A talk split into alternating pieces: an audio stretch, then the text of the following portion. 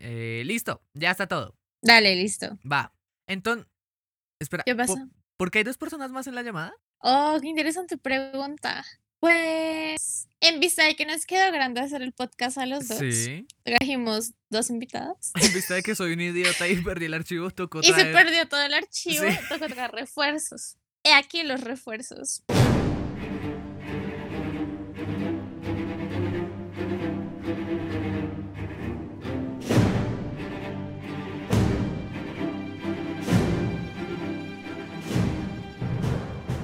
Bueno, el día de hoy tenemos dos invitadas, que son Laura Hola.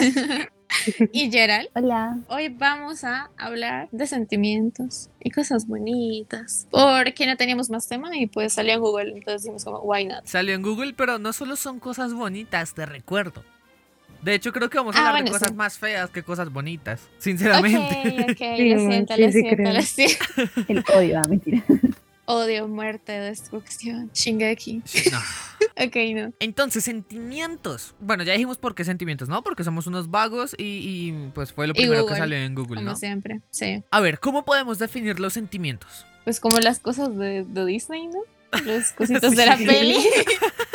Eh, que- Intensamente, no. ¿se sí, intensamente inside out. Sí, Inside Out. Pero esos son. Si eran sentimientos, como. Ah, sí, sí, sí, sí. Como O emociones. emociones. Emociones. ¿Qué diferencia no entre es- sentimiento y emoción? Uh, No me acuerdo, pero eso me lo explicaron en la universidad. Ah, Bueno. excelente. Los futuros profesionales de este país. Ajá, literal. sí creo. La emoción, o sea, uy, no Mm, recuerdo. ya, creo que ya. Creo que la emoción. Sí. Sí creo.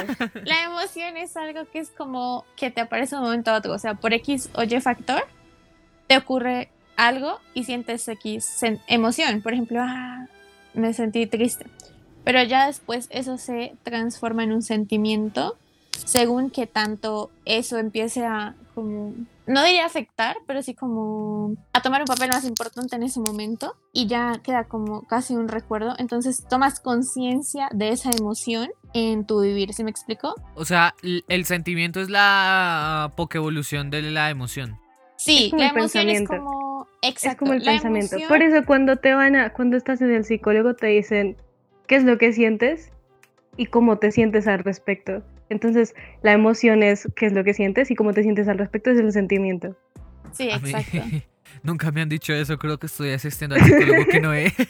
Lo están tumbando. Pero bueno, ¿Cuál creen que es el sentimiento que está más presente en sus vidas? ¿Y por qué? Justamente, ¿no? Porque como pasa de ser una emoción a un sentimiento que, como decía Andrea, según la definición de quién sabe dónde, pero le vamos a creer, eh, se convierte en algo recurrente y que te va, o que te afecta o que te va a afectar. ¿quieres que nos pongamos emos o qué? Ok. A ver, mm, no sé. Pues que sí podría ser tristeza, bro. Lo siento. Tristeza sería el, el sentimiento más recurrente. No sé si soledad cuente como un sentimiento. Creo que no, ¿no? O sea, es como una sensación, pero no es sé que si no es sé por qué entramos a decir como, pues sientes soledad, no te sientes sola. Entonces, pues, Sí, no sé. Me, me encanta que todo este podcast es, no sé, pero... pero sí.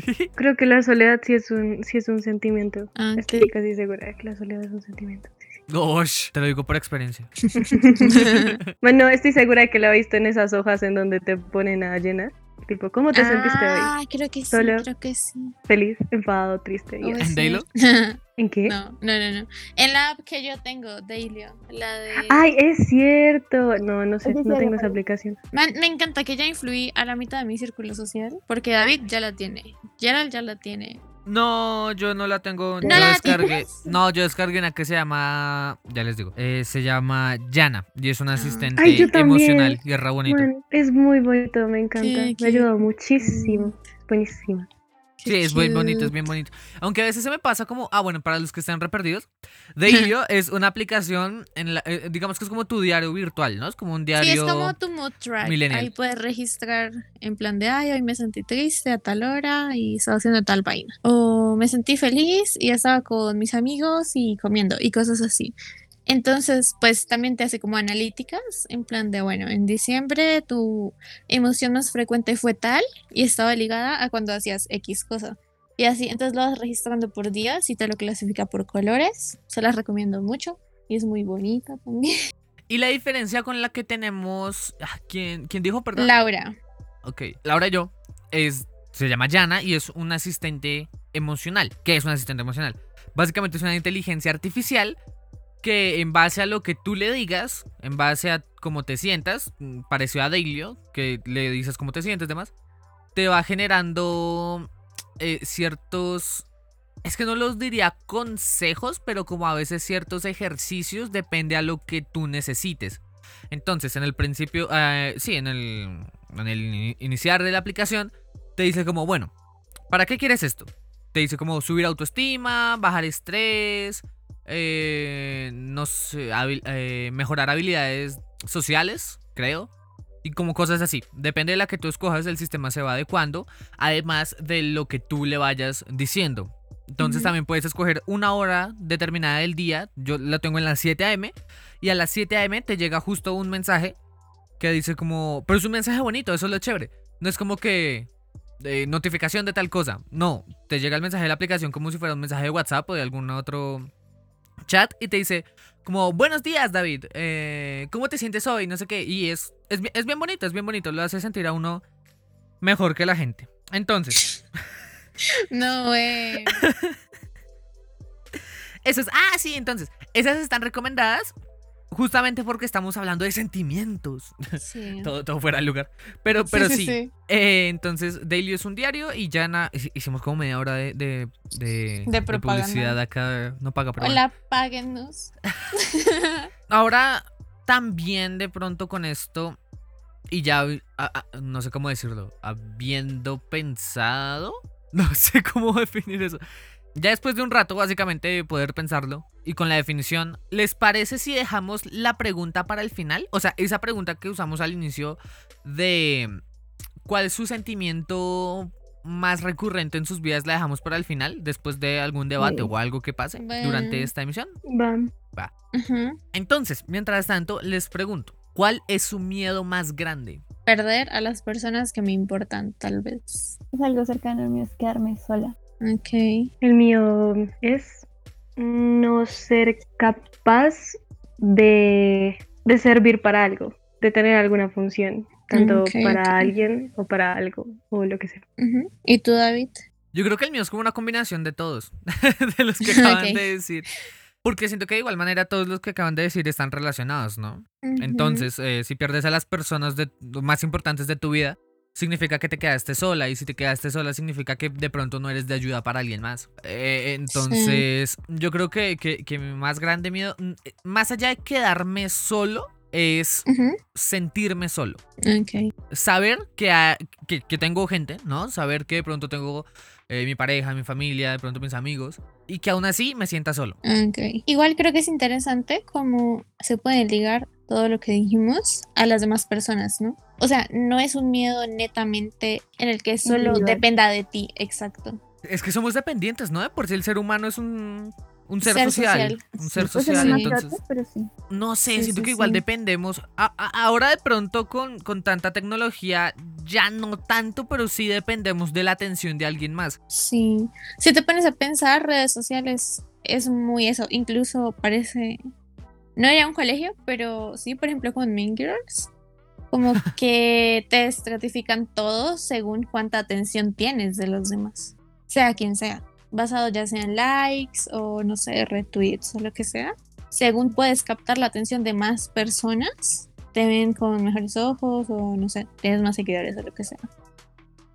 Lo que hablábamos en el capítulo que nunca salió y que nunca va a salir por mi culpa. Sí. Y era básicamente la aceptación social que generan ciertos gustos con personas, valga la redundancia, socialmente aceptadas. Eh. Entonces siento que entra igual lo que estás diciendo, ¿no? Ya no pasamos a hablar de los gustos que son aceptados por la sociedad, sino de las personas que son aceptadas de la sociedad por X o Y motivo que esté pegando en este momento. Exacto. O también usar esas cosas que están pegando, ni siquiera por gusto propio, sino para agradar a los ojos de las demás personas. Eso es bien fuerte. Sí. tratar de ser alguien solo para agradar a los demás y a ver, en cierto en cierta medida no está mal, ¿no?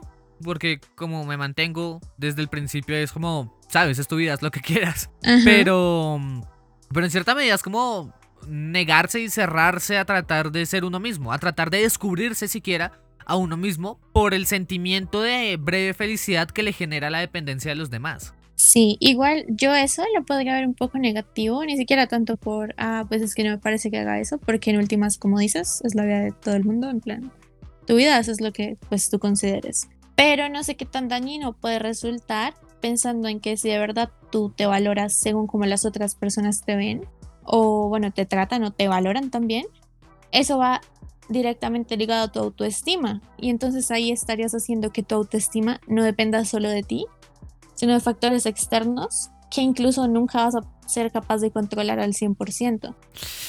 Ve- Es que entramos otra vez, de pronto, y seguimos con la línea de los sentimientos, qué está bien y qué está mal, ¿no?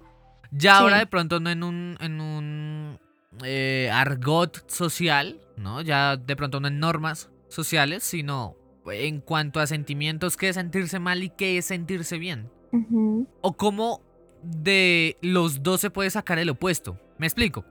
¿Cómo de algo que se supone que es bueno te puedes sentir mal y cómo de algo que se supone que es malo te puedes sentir bien? Ok. O sea, según estímulos, ¿sí? Sí, Oh, yo, pues, oh. pues- pues yo creo, ¿no? O sea, ejemplo, a violadores y asesinos. ¿no? Algo que está mal en cuanto a lo que hemos venido desarrollando de años atrás, ¿no? En cuanto a las normas que hemos desarrollado y que eh, eh, el ir en contra de dichas normas genere un sentimiento de plenitud. GD.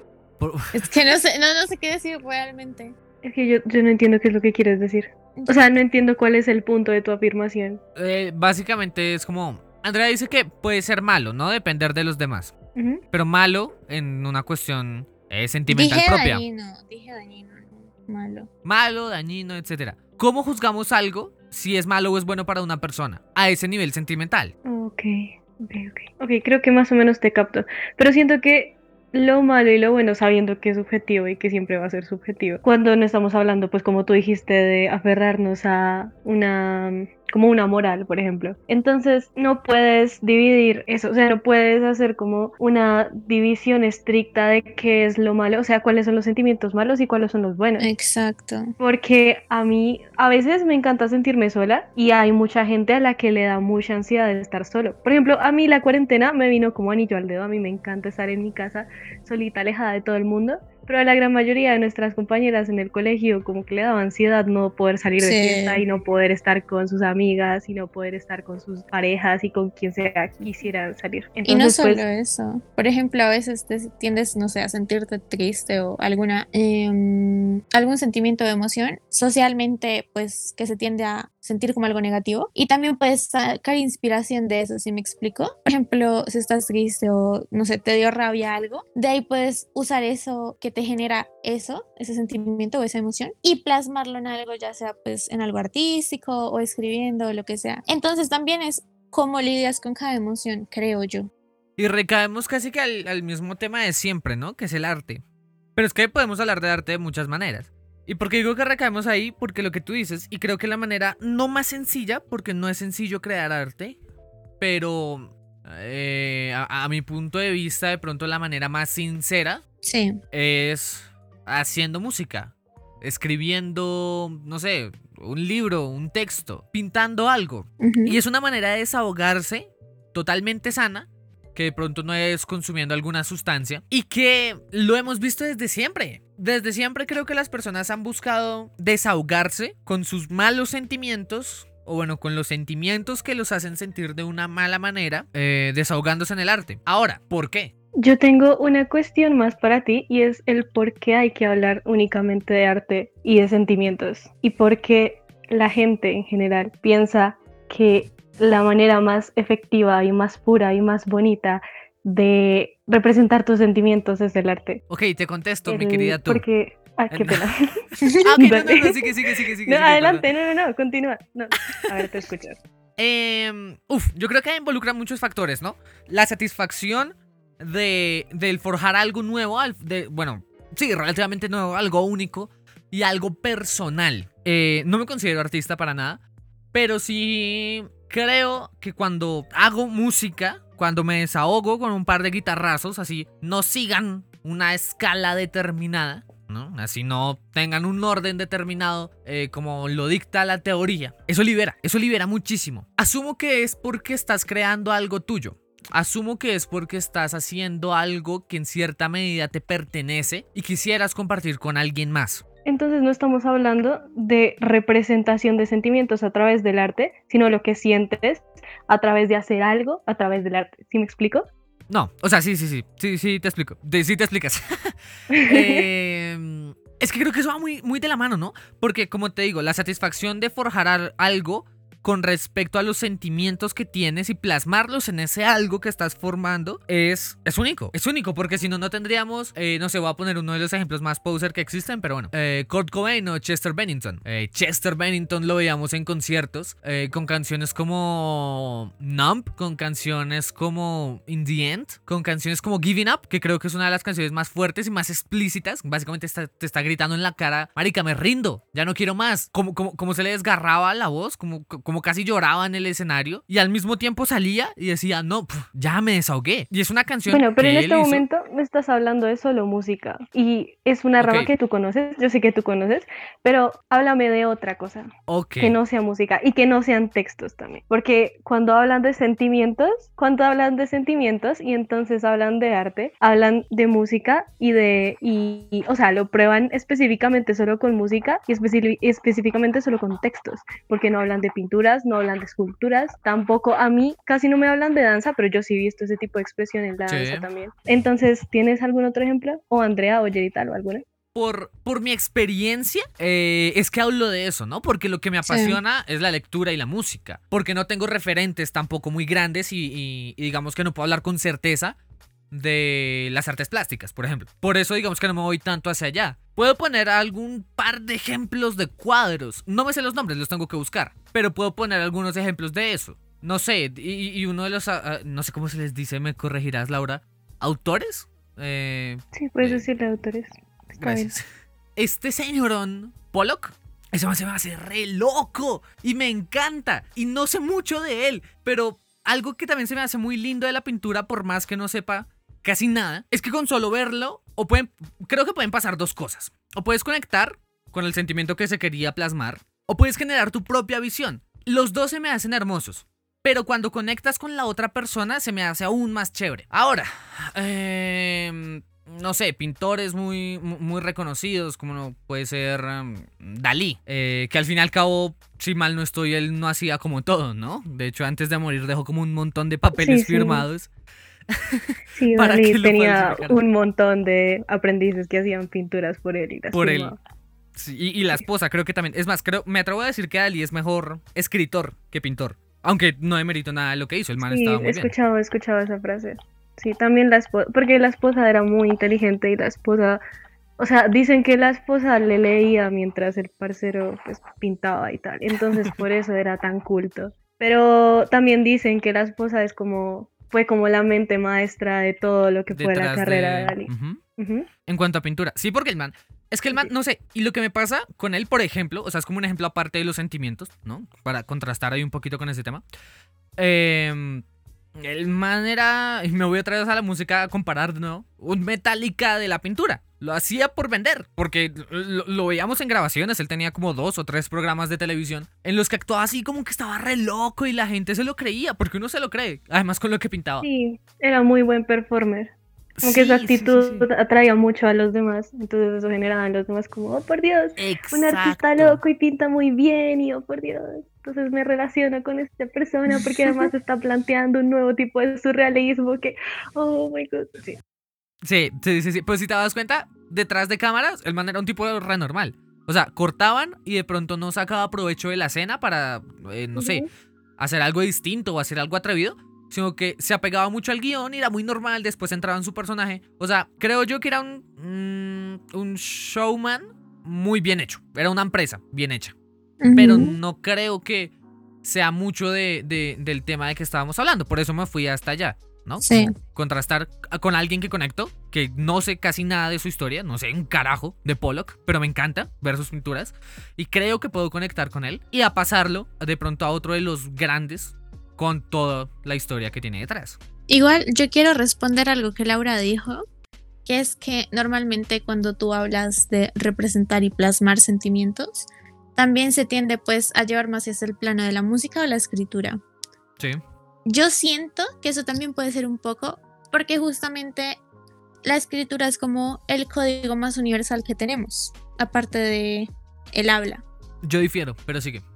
Em, porque pues, o sea, no sé cómo explicarlo, pero si tienes la letra, obviamente puedes darle tus interpretaciones, pero de una u otra forma te va a poner barreras en cuanto a que ya te está especificando ciertas cosas, ya que está escrito. Con la pintura no. Y justamente por eso siento que también Dalí logró conectar con la gente, porque no solo estaba usando pues su forma de pues de plasmar todo por el medio de pinturas, como decíamos, sino que también buscaba otros medios y la gente normalmente, bueno, siento yo, que no le interesa tanto el arte, tiende a conectar más fácil con la música que con la pintura o la escultura o incluso con la danza y es porque es una forma más fácil de entenderla lo que ya tiene ciertos límites según las letras o las melodías. Pero entonces, ¿por qué la gente, o sea, sí lo entiendo y entiendo perfectamente tu punto, pero entonces, ¿por qué las personas cuando hablan de arte, lo primero que dicen, todo el mundo, todas las personas, lo primero que dicen es que van a usar el arte o pueden usar el arte o el arte se usa para expresar sentimientos? Y cuando hablamos de arte también quitamos, quitamos de una vez porque tampoco es que lo incluyen en su, en su parlamento o en lo que sea que vayan a decir.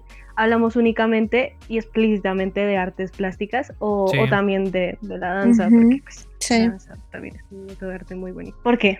¿Por qué ocurre eso? Digamos que, pues yo creo que ya es como un pensamiento implantado en el, en el subconsciente colectivo, ¿no? Mucha, o sea, ya, ya, de tantos años que se repite esa frase, ya mucha gente se lo cree, sin saber lo que puede llegar a ser. Pienso que todos tenemos un artista, un, pues un artista interior, sea lo que sea, un comediante, un pintor, un escultor, un escritor, un músico, cualquier campo de, de, de las artes, ¿no? Actor, sí, cualquier cosa. Eh, pero creo que nos limitamos más que todas las artes plásticas, creo que pura pintura. Incluso hoy en día le dices a alguien arte, lo que tú dices, piensa en artes plásticas y yo creo que lo que piensas más en, en pintura. Se cierra. De pronto no puede ver eh, el cine, que es un arte muy complejo en, todos sus, sus segmentos. La comedia, que otro así como que se desconozca. En cierta parte de la fotografía también. La fotografía. Uf. Nadie nunca habla de la fotografía. Nunca. Bueno. Eh, bueno, o sea, no nunca, pero en general la gente pues del común cuando habla de arte nunca te habla de fotografía. Y de hecho, eso, exacto, y eso es...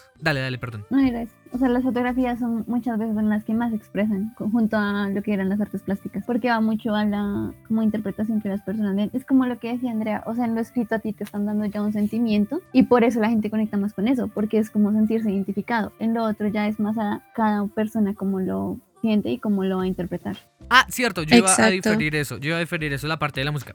Y entonces paso a comparar la música con la pintura en el mismo sentido. Hay pinturas que son muy explícitas y que te, que te transmiten el sentimiento muy rápido. Hay canciones que son lo mismo, que son muy explícitas, que como lo decían, eh, se limitan a las letras, ¿no? A las letras como ya comúnmente se conocen, o sea, letras muy explícitas, y no en palabrotas ni eso, sino pues que te están escupiendo el mensaje en la cara. Y todo influye. Por eso, por eso la gente se identifica con las letras de Olivia. Ay, basta, sí, sé, estoy triste y tengo 15. Y las nenas están tristes y tienen 15. Oh my god, super yo. Sí, literal, es por eso. O Morat, por ejemplo. O Morat también. Morat es chévere. A mí me gusta Morat. Pero siento que Morat es esa música que es, poperita, acústica, que un par de coros bonitos, pero que te están tirando el te amo, amor de mi vida en la cara en cada canción. sí, son. Entonces. Explotan mucho el primer amor, porque pues saben que eso es lo que su público está, entre comillas, viviendo Igual es que la música habla muchísimo de amor, ¿no? Pero fíjate o sea, la que... música habla Pero mucho, entonces, mucho, espérame, espérame, espérame, que acaba de tocar un tema muy interesante. Perdón, perdón, perdón. Acabo ya. Eh, sí, amor, pero en muchísimas expresiones. Muchísimas expresiones. No solo por una persona, digamos, de manera romántica. Te pongo un ejemplo. Exacto. El disco 10,000 Days de Tool, año 2006. Se divide en dos partes esa canción: Wings for Marie y 10,000 Days. Habla de, bueno, 10,000 Days son 27 años. A esa edad murió la madre del cantante. Básicamente la canción habla del transcurso que tuvo que sufrir y de su llegada al famosísimo cielo, Y como una persona que aguantó tanto tiempo un cáncer tan horrible, que en este momento no me acuerdo, pero sí, hay muchos testimonios de Maynard de cómo eh, pues la veía muy mal, que no podía hablar, que no podía caminar, que no podía hacer absolutamente nada, pero que aún así seguía luchando por su vida, merece estar en dichoso lugar como lo es la construcción social del cielo. Y cómo realmente se arrepiente de ser arrogante y no darle más tiempo.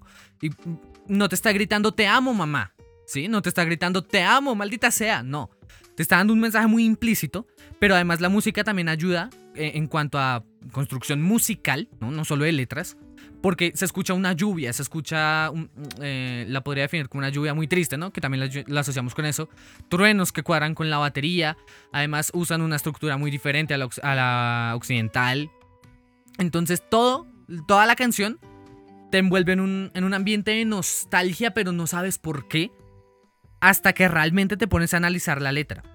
Sí, de eso también quería hablar yo. Tendemos a decir que hay muchas canciones sobre el amor y también mucha gente dice pues de canciones románticas, pero si te pones a pensar hay más canciones de desamor o de nostalgia y añoranza que realmente de canciones que hablan eh, pues del amor romántico y de enamorarse en cuanto a pues obviamente letras comerciales y todo eso porque siento que es un sentimiento que con el que la gente se identifica más fácil.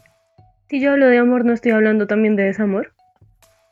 Sí, pero estoy diciendo es que justamente el desamor también va más a la nostalgia. Y entonces la nostalgia es la que, creo yo, pega más que el amor en la mayoría de letras de canciones. Sí, sí, could be. No sé. No sé por qué. Te pongo el ejemplo, sigo con Morat, o música banda, ¿no? pues pegan muchísimo. Bueno, no, aunque la música banda sí es más de desamor, tienes razón. Pero, pero, no sé, grupos como Murat, eh, gente como Camilo. Sí. Que esa es como una balanza, ¿no? Pero gente como eh, Romeo a Santos, que también es como una balanza. Siento que no tanto lo, lo hacen porque sienten este amor o este desamor. Y tampoco tanto porque la gente se sienta identificada porque sinceramente creo que la, gente no se siente hasta cierto punto identificado porque lo que narran son amores eh, surrealistas. Que todo amor, o sea, sí, que todo color de rosa, todo felicidad. o al revés, que si es de desamor, entonces que todo mal, que es una maldita perra, que es un maldito perro infiel. Eh, todo al revés. Estás hablando de algo divertido y algo que pienso y es del hecho de que la gente no se siente identificado, pero quiere identificada y quiere, pero quiere vivir algo así. Es que es, siento también es por lo que nos venden desde pequeños. En todo. No solo en canciones, también en el cine o en la televisión. Porque se tiende a vender una idea que realmente no es tan común ni tan factible que te llegue a pasar en algún momento, pero igual la gente tiende a pensar eso en su subconsciente y quiere algo así porque lo relaciona a, ah, bueno, yo vi esto en X película o en X cosa y tiene final feliz. O sea que si no lo vivo así, no tiene final feliz. O de cierta forma es inválido. Sí, sí, sí, sí. Y eso es pura culpa de película gringa, pienso yo, ¿no? Este amor adolescente de los 2000, entonces la gente cree que, no sé, a esta temprana edad, pónganle de 15 a, 16 años, no, pónganle de 14 a 16, un lapso de dos años. Eh, entonces, por ver estas películas, los niños creen que entonces se pueden escapar de la casa, irse para donde su, su, pareja a las 3 de la mañana y que van a pasar una noche inolvidable, o que mejor dicho, los van a dejar salir solos a cualquier parte y van a ir a un pues lago, no sé qué. No, porque no solo escaparse, es como que te dan el permiso de vivir tu vida tranquilamente como si ya fueras independiente. Sí, exacto. O sea, no sé qué creen esas películas que. O sea, no sé, pero creo que la mayoría, por lo menos aquí en si te ibas solo del colegio, por lo menos tenías que avisar que ibas a salir, ¿no? Esa gente no sale del colegio, se va quién sabe a dónde, llega al otro día, todo re normal. Pues es que los papás ni a secundarios llegaban casi nunca. Y no eran extras. Un carro de regalo, premio. Ajá, exacto, sí, sí, No, exacto, por eso. Y, o sea, eh, eh, eh, y ese. Eso es lo que creo que ha afectado tanto, ¿no? Ver a, ver a estos personajes haciendo cosas tan surreales, tan tan realmente eh, carentes de una realidad que la gente trata de pensar y decir, ay, yo quiero esto, vamos a intentarlo y ¡pum! Su juetera por perro. Porque ¿qué le pasa? Que a ver, no estoy justificando en ningún momento la violencia. Sí, no. Solo es un ejemplo. Claro. Pero entonces sí, siento que el, que el tema más trillado en, en- en- en la música y en la literatura es el amor y, es el, y el desamor a una manera tan irreal que nos vuelve dependientes de querer tener ese sentimiento que escuchamos o que vemos. Sí. Es que igual es como que lo vemos como el ideal. O sea, un ejemplo un poco aparte, digamos, cuando te ponen los comerciales de esos productos de aseo, siempre son personas que tienen su familia, la que casa súper bonita, y entonces la gente es como, eso debería tenerlo yo, y estoy fracasando en la vida porque no tengo eso. Sí, también es como una presión, ¿no? De todo lado. En plan de, si no hago esto o si no tengo esto, fracaso. Pero pues realmente no tiene ningún sentido porque en últimas, ¿qué es el fracaso en una vida? E igual son cosas, como decía David, pues irreales, a las que realmente no hay cómo llegar. O exacto. pues no es muy probable que lleguen a eso. O bueno, hay páginas. Em, ay, ¿qué les iba a decir? Se me olvidó. No lo sé. No, se me olvidó, lo siento. Ahora, ahora, ahora. Ya, perdón, la encontré. ¿Cuál es su sueño más grande y o descabellado? ¿Descabellado? Ay, no sé. Es que, de hecho, yo últimamente, sí, me he replanteado, no sé, mis metas en la vida o mis sueños, porque, no sé, o sea, siento que lo mismo que hablamos la vez que hablamos de Saúl, a veces, pues, tu razón de ser o eso no tiene que ser algo necesariamente descabellado o tan enorme. Así que creo que mi sueño en general sería como lograr sentirme cómoda con todo en mi vida, ¿se me explico? Cómoda y pues Uf. plena con lo que hago. Cómoda y plena con quienes me rodean. Y ya, creo que sería eso. Uy, uy, uy, uy, pe- uy. Big brain. No, no, no, no, no. ¿No? No. ok. No, no- Plena y cómoda con tu entorno. Sí. O sea, en totalidad. O sea, buscas Sí, en básicamente una felicidad absoluta. Sí. Algo Pues que no creo que sabemos que es irreal. Sí. ¿Por Pues qué? no es irreal, es que digamos, si, perdón, si tú te sientes bien contigo misma, en cierta parte estás teniendo una felicidad garantizada, porque es algo que digamos, no muchos podemos tener, en plan porque sientes el vacío, la soledad de la que hablábamos al inicio, y eso afecta al resto de las relaciones.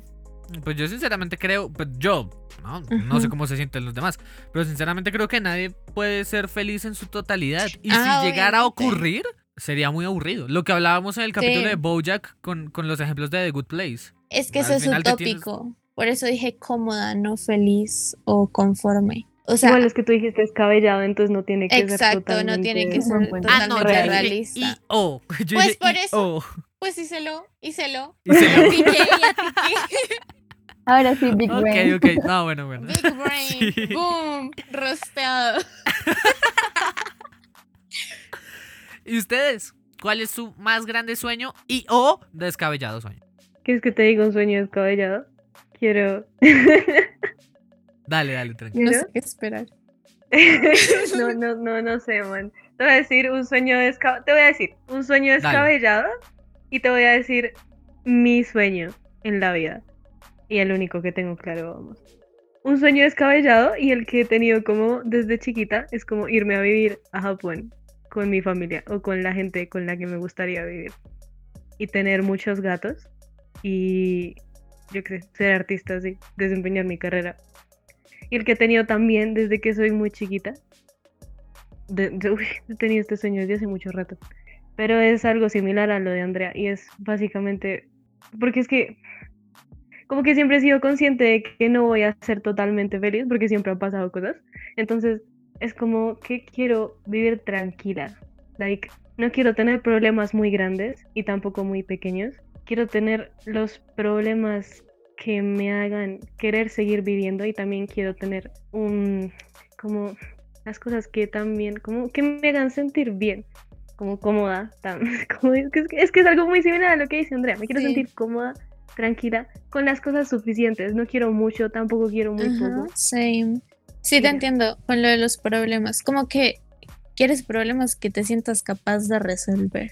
no tanto no que me siento ¿No? capaz de resolver porque sí me siento capaz de resolver todo lo que se me ponga enfrente O sea, bueno, no de resolver, como sino como de atravesar por ellos. O sea, como que tampoco Sí. sea algo tan grande, pero tampoco Igual- algo ínfimo. Igual sé que hay problemas que no voy a poder resolver Sí, y los cuales me van a hacer como crecer o tener más cosas o, o de crecer también. Pero pues sí, ese es como mi sueño más grande y el que he tenido presente desde hace mucho, mucho tiempo. Igual, y es que siento que en la parte descabellada va mucho eso. Digamos, a mí me parecería genial poder dejar de sentir el cansancio en plan que todos esos sentimientos generan y sentir la calma en cambio de eso, porque pues ya es como muy agotador y abrumador estar así. Eso es descabellado. Siento que es lo que más tendríamos nosotras. Re soulmates, ayuda.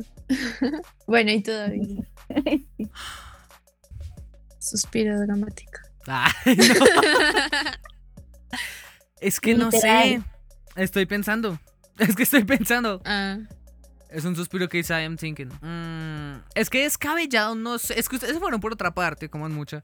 Yo estaba pensando. ¿Por qué? No sé, es que cuando decía- Abrazar a Somos Iron Man. Algo así. Yo, me imagino algo Ah, así. sí. Bueno, pues mi sueño. ¿Era en serio? Entonces, entonces si me reviva la validas, si me validas mi sueño de Japón, Sí, ¿sí obvio. me lo validas? Ah, Nadie Pues de hecho, ese yo lo vi muy real. Bueno, lo vi real, de pronto sin las personas que quisieras, porque pues no sabes qué Sí. piensan esas personas. Exacto. Pero en cierta medida es muy real. Toma. Ah. Pero entonces, ¿qué querías? Bueno, pues si era ¿Qué más esperabas de nosotras? pues mi sueño No sé. es renacer en cuna de oro y que Gerald también. Exacto. Y luego Sí, noviar cierto. con unos Pero, señores pues, también en cuna de oro que nos Ella va a estar mantengan. en Milán y yo en Mónaco. Exacto. Y vamos a mantener a Laura con nuestros ingresos y vamos a abrir un café que promueva como un espacio cultural, tanto de pintura, fotografía Ujú. y que traiga bandas pues como indies. Y vamos, Y a, vamos a fashion tener- ah, Ajá. Y una granja de perros. sí, Goldens, Sí. para tu información. Ajá. Ah, yo voy a trabajar jirafa. ahí. Y una Sí, jirafa. Laura va a trabajar ahí. Y una jirafa también, porque quiero una jirafa. Y vamos a hacer como fashion icons de que Paris y Kim. Y vamos a ir a la Met Gala. Y ya, es ese. Ese Si es querías nuestro ese sueño. Sí, Ese sí Ay, añadir a la. Fórmula 1, así Ah, que ah, sí, estamos en 1. vamos a eso. Ya, ese es el sueño.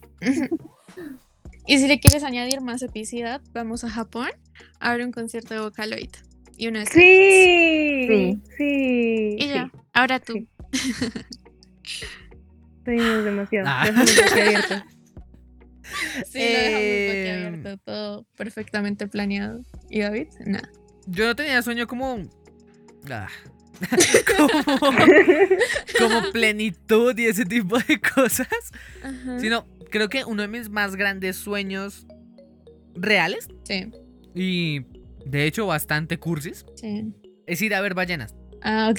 Pensé que- Ballena, But,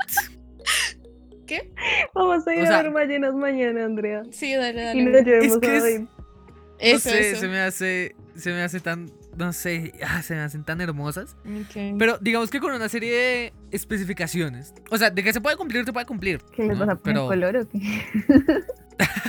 Algo así, pero no a las ballenas. Tipo, eh, en un atardecer así súper anaranjado, tirando como un magenta re bonito y que salga así la cola así de ¡guau! Eso sería como boom. Pero de por sí, como el mar me encanta. Y lo que le he compartido siempre a mi pareja es, marica, yo me quiero morir ahí. Yo, yo, o sea, Ah, yo, yo- me quiero morir viendo el mar. Qué interesante. No sé por qué. No es interesante, yo sé. Por eso dije, ah, No, no, no, no, no, lo estoy diciendo de verdad. Porque, no. o sea, ¿a ti te gusta el mar? O sea, ¿te atrae de alguna forma? No con, no, no con connotaciones No. sexuales. No estoy hablando de eso. Sé. Cuando hablamos que de ser varón, tenía que ser varón. Iu. Me están estigmatizando. Tenía Me que ser están varón. Calla minoría, calla minoría. Tú eres la minoría aquí. Es una relación amor-odio. Porque le tengo de igual manera muchísimo miedo. Sí. Tengo muchísimo miedo a perderme. Muchísimo. Y a las profundidades creo que más. Uy, sí, yo también. Es que yo sí le tengo cierto como recelo al mar. o Es sea, como, era la fobia que decíamos que ya, ya no Sí, Talasofobia. talasofobia. Talasofobia, sí, Ajá, a mí me sí. da mucho miedo. A mí me triggería a pensar como, no sé, que hay calamares que miden seis aviones y que podrían estirar un tentáculo o lo que sea y matarnos. No, tanto así no. Ya porque a sé ver, ¿para que qué no. te va a querer matar un puto calamar? pero ¿no? pues sí lo pienso, o sea, sí pienso como, es que el océano está muy inexplorado. Eh, Eh, Técnicamente sí, técnicamente no. Pues es que la ventaja es que hay muchas partes que son muy profundas, ¿no? Entonces como que se sabe que no puede crecer nada Pero- muy enorme. Sí. Entonces se tiende a pensar como, ah, pues son microorganismos. Pero igual me da pánico, porque qué tal que no, porque tú no, tú no lo Sí, has sí, visto, sí, así sí. que no sabes. Sí, más Hay yo me niego a pensar, yo me niego a pensar que no hay nada grande allá Yo abajo. también, Me yo me niego. Sí, Yo o sea, yo tampoco niego. creo que esté el megalodón o cosas Ah, así, no, pero sí obvio. creo que hay vainas re grandes. O o sea, re no sé por qué. Sí, sí, sí, sí. Pues de por sí hay ciertos animales Sí, de de por sí profundidades hay que son re enanitos, pero son re raros. Sí. Sí, sí. Hay un documental de, de National que está en Disney Plus, lo pueden ver. El último que sacaron es solo de ballenas. Disney Plus. Ay, pues No lo ven en Disney. Cuevana o marica, eso sí. Es que David sí es pudiente, David sí, Sí, tiene a ver. Disney Plus. No es el colombiano promedio. así. El caso es que está ahí y en una de esas le ponen un- una camarita chiquita a una ballena y captan la, o sea, captan como el registro más bajo de profundidad que ha llegado una ballena azul. Eso da la de miedo, la de miedo. ¿Por qué? Pues bota la lucecita roja y tú solamente ves como la ballena ahí de, uy, soy una ballena, qué pedo, Ajá. nadando re normal. Y de un momento a otro algo golpea a la ballena, algo re grande, porque la desestabiliza y todo. What? ¿Qué di? Y se ve, o sea, que- queda registrado. Ella va así como re normal y ¡pum! Le pega algo re duro. Y los mismos, no sé cómo llaman, científicos, eh, sí, investigadores, Ujú. quedan como, no sabemos qué fue eso. Tenemos la esperanza de que sea una roca o algo y de pronto no se percató. Pero por la dirección en que le pegó, piensan que no pudo haber sido. Porque es como que, digamos, tenemos la ballena de manera Sí. horizontal, ¿no? Y en toda la mitad del cuerpo, ¡pum! O sea se que destabilizó de un momento a otro. que tenía como una magnitud. Eh, pues sí, algo re grande, No, básicamente. o sea, me refiero a algo que se movió. Ah, ok, sí. Sí, porque no volvió a pasar. Ay, qué miedo. Y, se- y- y tienen como pronosticado, porque la camarita tiene un GPS, Sí. que ella volvió, ella, o no me acuerdo, sí, es- era ella. volvió a pasar Asumía muchas veces por el... Asume el sexo. El género. ay, perdón, ¿qué? Volvió a pasar muchas veces por el mismo punto y no pasaba nada. Entonces eso era lo raro. Qué Y, loco. y en esa parte, en esa- es eso en especial, sí me genera muchísimo miedo. ¿Qué hay debajo? Eso, uff, uff. Sí, es que a mí también me quería pensar en eso. digamos, el solo hecho de estar, no sé, buceando o algo y mirar para abajo y que se vea ya negro, Sí. uff, qué Qué miedo. horror. Qué ¿Cómo horror. se llama Pero- el documental? ¿Te acuerdas? No me acuerdo, ya te digo. No, ya, ya, ya lo busco. Ok, dale. Pero qué, pero también le tengo muchísimo amor, muchísimo respeto al mar en sí, a la vida marina. Y, y- y- y es por, por eso dije que era una relación amor-odio, porque realmente me encanta lo que, lo que hemos podido ver. Tengo una duda. ¿Por qué te gusta la vida marina?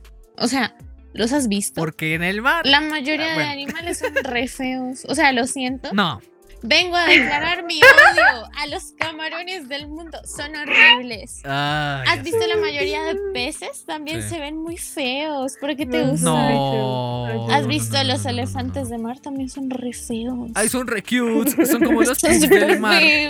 Son como tan feos que los hacen Andrea, bonitos. Son como los pugs. No, no voy Sí, a sí, son, son muy ¿Sabes qué sí adoro? Los manatis. Los manatis son bonitos. Son la misma cosa. No son lo mismo. Google. Los elefantes tienen su trompita. Ah, sí, ya pues sé. por Pero eso. los, los elefantes tienen su trompita ahí fea que es como una nariz sin. Sí, Cartílagos, es pero- horrible, qué asco, me. Bueno, ¿has visto los pepinos de mar, Andrea? Sí. Uy, son Esos re sí horribles. O sea, No. prefiero. No, son re feos. No puede ser que tengan opiniones tan contrarias. ¿Tú sabes que No. los pepinos de mar, a los pepinos de mar se les meten peces literalmente en el ano No. a vivir? Ah, mentira, Son horribles. sí. Son Eh, horribles eso también me estresa mucho. Hay como una relación muy rara en la vida marina. O sea, como que, no, pero como que hay muchos animales que tienen relaciones simbióticas, casi, casi. Eh, sí, sí, sí, sí, sí. De hecho, vari- varios pececitos y gambas Sí, por eso. hacen como un trato natural con los Sí. tiburones. Exacto. Tipo para limpiarle los dientes y cosas así. sí. Como es lo de los hipopótamos y los pajaritos. Sí, sí, sí, literal. Sí, sí, sí, sí. Mira, el documental se llama. Oh, está cargando. Un momento. No te preocupes. Ya. Secretos de las ballenas. Así se llama. Secretos de las ballenas. Es excelente. Además que está grabado desde hace como... Son varios capítulos. Son cuatro capítulos de 47 minutos. Cada uno con distintos tópicos de las ballenas. Entonces, ¿qué les iba a decir? ¿Qué había dicho antes del documental? Qué pena. Ah, sí, no, perdón. No, no, no. Que el documental, ah, eh, la ventaja que tiene es que está grabado desde hace como un año. Entonces tiene una calidad visual excelente. Ah, una calidad sonora también. Entonces lo pueden disfrutar súper bien. Además, cuentan muchas cosas muy hermosas y por eso también, como contesto a tu pregunta, queridísima Andrea. Ujú. ¿Has visto a las mantarrayas? Ajá. A todo el tipo de mantarrayas. No hay ser más maravilloso que una ballena y una mantarraya.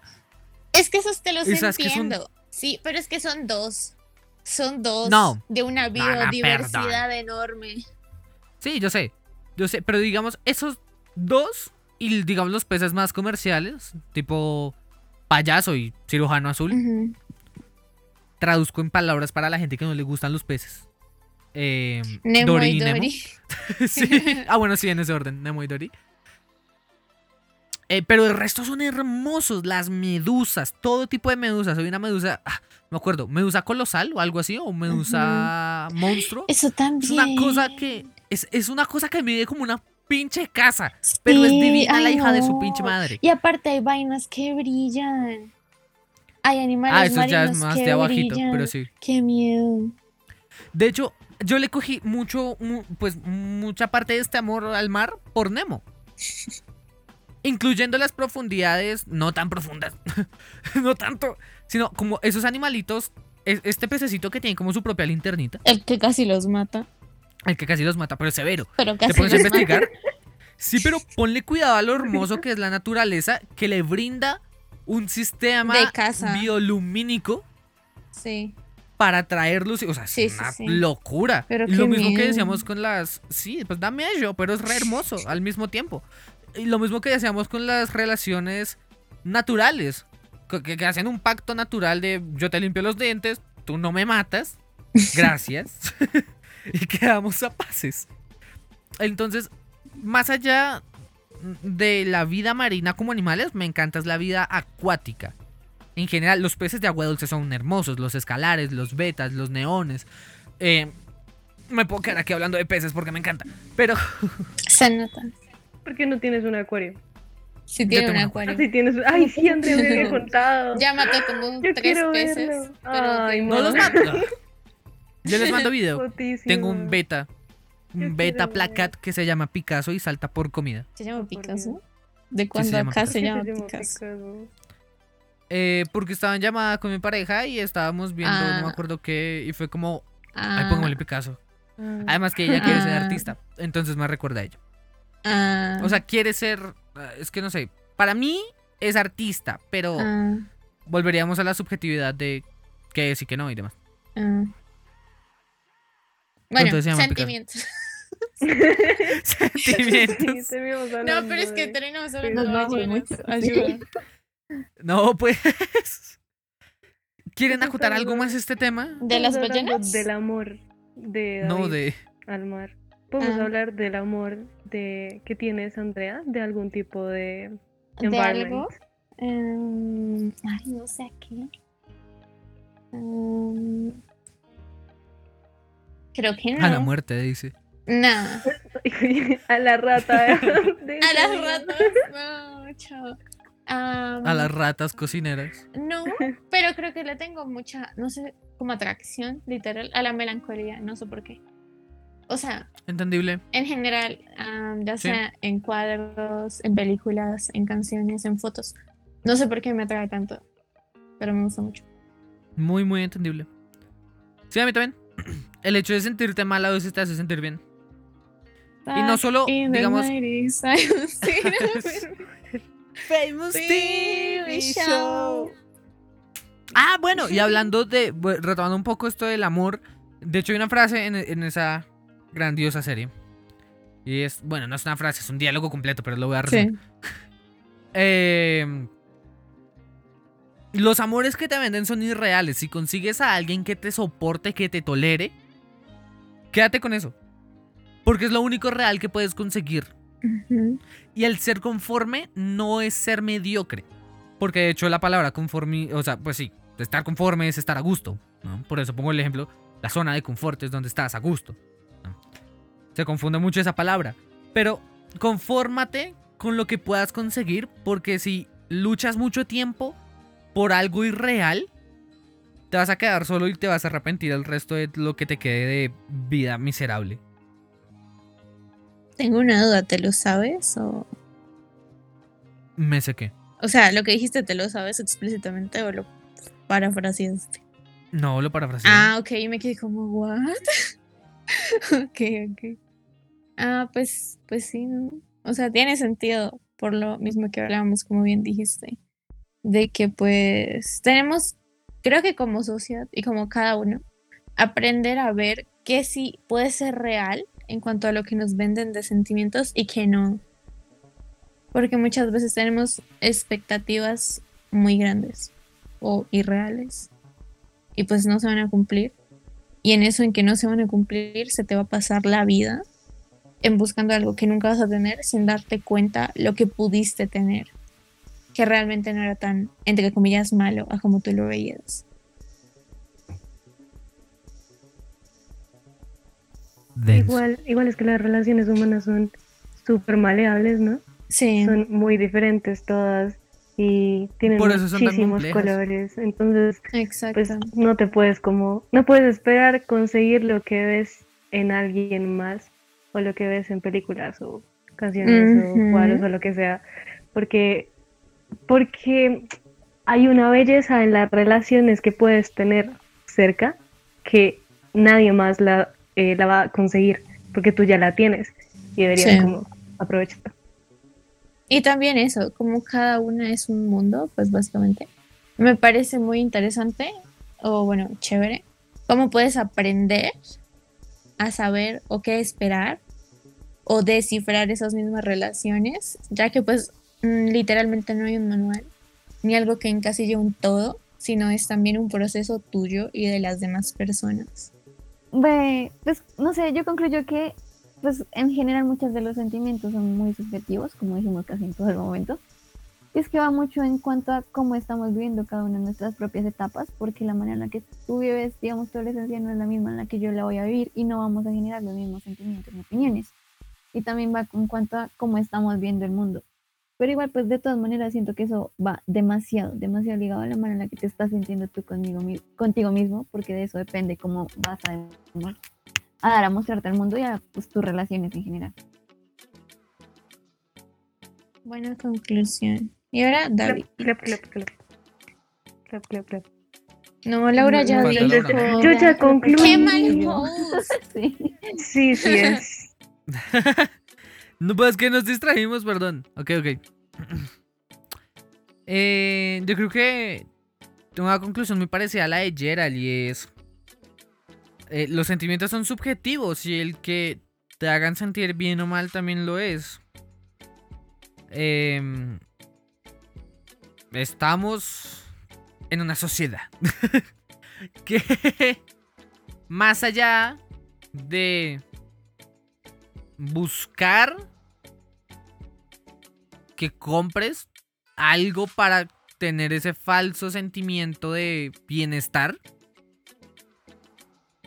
Creo que cada uno tiene que construir su propio sentimiento de bienestar independientemente de todo, ¿no? Entonces, pues, no sé, siempre me mantengo en siempre y cuando no le hagas daño real a alguien, ¿no? Ah, Si sientes un sentimiento, valga la redundancia, de bienestar matando a otras personas, digamos que, a ver, algo debatible, creo yo. Pero no sé, si te gusta cocinar, si te gusta pasar los días en el computador. Vale verga que alguien te diga que eso está mal siempre y cuando a ti te haga sentir bien. Y las ballenas son bonitas. El última parte le dio un toque especial. Sí, como que lo mejoró todo. Sí. Y ahora la pregunta que con la que hemos ab- abierto casi. Ah, sí. Sí, sí, sí, sí, sí, sí. ¿Cuál es el sentimiento que tienen más presente en su vida? Eh, voy a tomar palabra. Creo que me retracto. No sería soledad. Creo que sería más melancolía también. Porque justamente creo que engloba en cierta parte la añoranza y la soledad. A veces. O también incluso la tristeza. Entonces creo que la melancolía. Soy emo. Fin del comunicado. Eres. ¿Y ustedes? Dale, mi amor, habla primero, Yerita. Te cedo la palabra. Ay, qué siento que en mi caso es el miedo, o sea, es como el sentimiento que más se repite. Y pues miedo a muchas cosas, ¿no? O sea, lo que decíamos en algún punto de como no dar la talla o no ser útil, o miedo a simplemente empezar a perder cosas y personas, o, simple- o perderme a mí misma incluso. Siento que eso lo siento mucho. Qué deep. Denso, ¿no? Perderse a uno mismo. Sí, denso. Eh, eh, yo creo que el sentimiento más presente en mi vida es como, es la insatisfacción. O sea, literal, yo vivo, yo vivo criticando absolutamente todo. Laura es una Todo. revolucionaria. Y se quejarse de todo. Yo me quejo de todo todo el tiempo. Y tampoco es que, o sea, pues también sé que hay sentimientos positivos en mi vida que también son muy, muy, muy fuertes. Como yo qué sé, como descubrir cosas. No sé si eso es un sentimiento, pero el sentimiento de cuando descubres cosas, como excitement, como, como Sí. ese también es un sentimiento muy recurrente porque siempre que descubro sí. algo, que veo algo nuevo, es como, Andrea, ¿cómo, cómo que esto existe? What the fuck? Y otra es como, sí, obvio, todos sabemos que existe y yo. ¿Es en serio? Y ya. Entonces creo que esos dos. Pero pues si me tengo que Ah. encantar por uno es la insatisfacción. No había pensado en que no dije nada positivo. Es que Repite, soy emo. Soy. Turururu. bueno, y David. Eh, creo que por mi parte también es melancolía. Melancolía en- Uh, qué en, en- copión. en todos sus sentidos. No porque tú lo tomaste solo en una manera tristonga. Ah, Entonces, siento melancolía en, en- en la gran mayoría de sus sentidos, ¿no? Porque uno también Sí. siente melancolía de pronto cuando escucha una canción sí, que no había escuchado en mucho tiempo, o cuando ve una Ajá. película que no había visto en mucho tiempo, o cuando ve una persona, yo no veo personas, pero cuando ve una persona que no había visto hace mucho tiempo. Entonces sien- siento que ese sentimiento que siento es Ah. el más recurrente. La, la- la melancolía en su, en su máxima expresión. Porque todo me, me genera un sentimiento melancólico. Sea bueno o sea malo. Y ya, Ok, ahora sí, con nuestra sección favorita. órale. Bueno, empiezo. Empezamos fuertes. Hoy les recomiendo Ajá. mm, Isolate de Suburban. Creo que no es de sus canciones más conocidas, pero es mi favorita. O sea, yo tampoco es que los escuche mucho. Pero esa canción me gusta. Suburban, pero bueno. Ah, bueno. Bueno, pues ellos. Muy bien. Laura Olleral, canciones recomendadas. Uh, uh, uh, uh. Se Eh, prepara mentalmente. Uy, uy, no sé. Uy, Superstar de Lucky. Kilimanjaro. Buenísimo. Mejor tema del primer álbum, del debut álbum. Unos capos. Ok. Gerard. Eh, Pala Royal sacó dos nuevas y la de No Love in LA. Ok, ok. Y David. Yo me voy con eh, Wings for Marie y 10,000 Days, de la que hablé hace un momento. De. Ok, ok. La diferencia, ¿no? Sí, bastante. La dualidad de Entonces- todos. Nada, chicas, muchísimas gracias, Hola, por estar acá y salvarnos. Sí, revivieron este gusto. podcast Cuando quieras. de la Sí, miseria. literal. Gracias. Literal, no el de Andrea, sino el de Laura. Ah, ah, bueno. Y, y, ojo, espérennos, porque mínimo otra entrega vamos a tener los cuatro de temas Sí. picantes. No, no es, no, es mentira. De Eh, K-pop, de K-pop. no es picante ni, ni es tema. Mentira. Pero sí.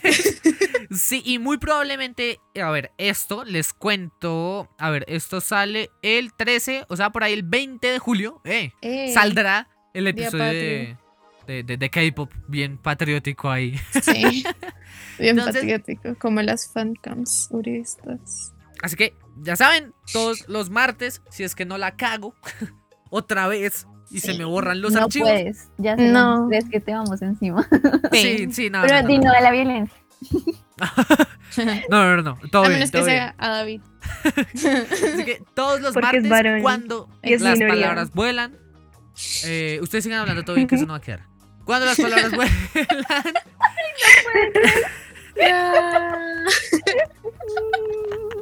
Que lloremos. ay, eso sí va a quedar, no puede ser grande. bueno, bueno, momento, bueno. Ahora sí, voy a. Final. ¿Ya? Vale. ¿Y ya? ¿Y que no se les olviden los shorts de terror? ¿No? Ah, sí, sí, sí, sí. ¿No sí, que te interesaba recomendarlos también? No, sí, sí, sí, sí, por eso. pues yo dije que esta semana, esta semana sale. O sea, el lunes Ah, o ok. miércoles va a salir el primer capítulo de Shorts Terrorífico y de las Mundo Reseñas. Pero, ya saben, cuando las palabras vuelan, todos los martes en Apple Podcast, Google Podcast, YouTube, Spotify, eh, Radio Public, Overcast y muchas más plataformas de podcasting para que tengan muchísimo contenido. Eh, pues para escuchar, ¿no? Porque paso hacemos esto y por puro desparche. Así que muchísimas Y gracias. nuestra chicas. emisión, ¿no? En Ah, claro, claro, claro. Se Uy, te gracias. olvidaba. Eh, emisión especial de Mundo Podcast, o sea, de todas las secciones, los lunes por Wi-Fi Radio a las 6 pm hora colombiana. Ahí, ya. Entonces, transmisión especial a- a- adaptada a un formato más radial, con más musiquita y un poco también de explicación por mi parte de pronto para los que sean nuevos y están llegando a la emisión, pues de lo que está sucediendo. Así que tenemos todas esas posibilidades para ustedes aquí en Mundo Podcast. Bye. Bye. Bye. Bye.